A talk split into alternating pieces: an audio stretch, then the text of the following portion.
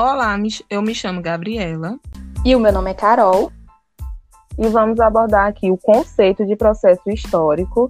É, antes disso, vou fazer uma breve introdução sobre o significado de história e fato histórico. A história é uma ciência que estuda o passado, relacionando-o com o presente de um determinado povo, país, período e etc. Já o fato histórico, ele é um evento, um acontecimento com uma data específica, mas não exatamente é, exata.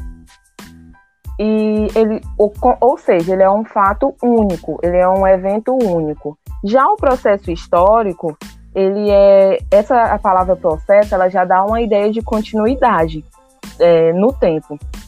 E ele é um conjunto de todos os fatos históricos, ou seja, é um nem e não tem nem sempre uma data facilmente é, determinada.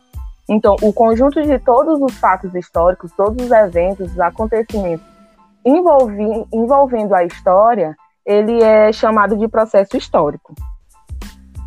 Bom, como vocês ouviram a introdução da Gabriela, apesar dos conceitos terem significados diferentes, o conceito de processo histórico se relaciona profundamente, de forma bem íntima, com o de fato histórico e também o de sujeito histórico.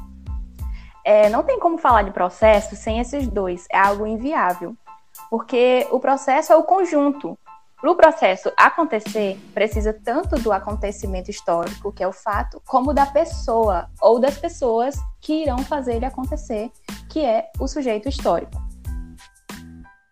Vamos imaginar agora uma linha do tempo, onde existem alguns fatos históricos sobre determinados momentos da história, como, por exemplo, é a escravidão, que dentro da escravidão houve tráfico, houve, houve resistência, houve diversas lutas é, contra essa opressão.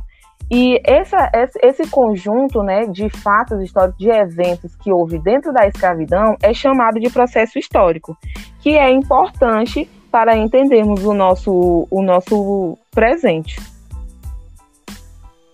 Bom, nesse processo, durante o processo histórico, pode ter várias mudanças e permanências, ou pode ter mudanças ou permanências.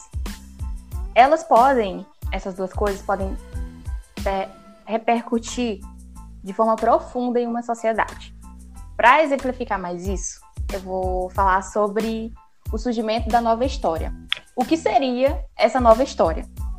É, até certo momento, a história era feita somente pelos grandes homens. É, dava, a história ela dava um grande enfoque somente aos grandes acontecimentos, aos grandes nomes e heróis.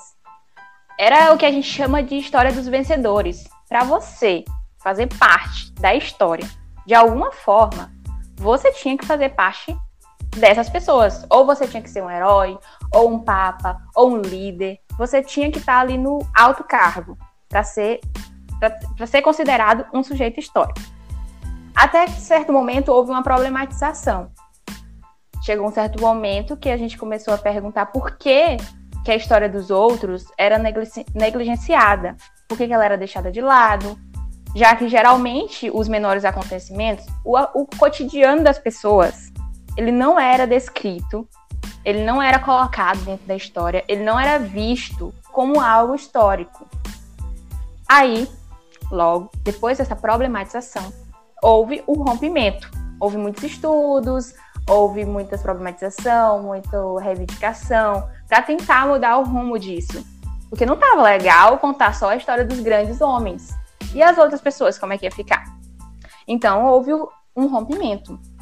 Grupos que antes eram menosprezados e até então, é, até então eles não eram inseridos, eles começaram a fazer parte dessa nova história, que a gente chama de nova história.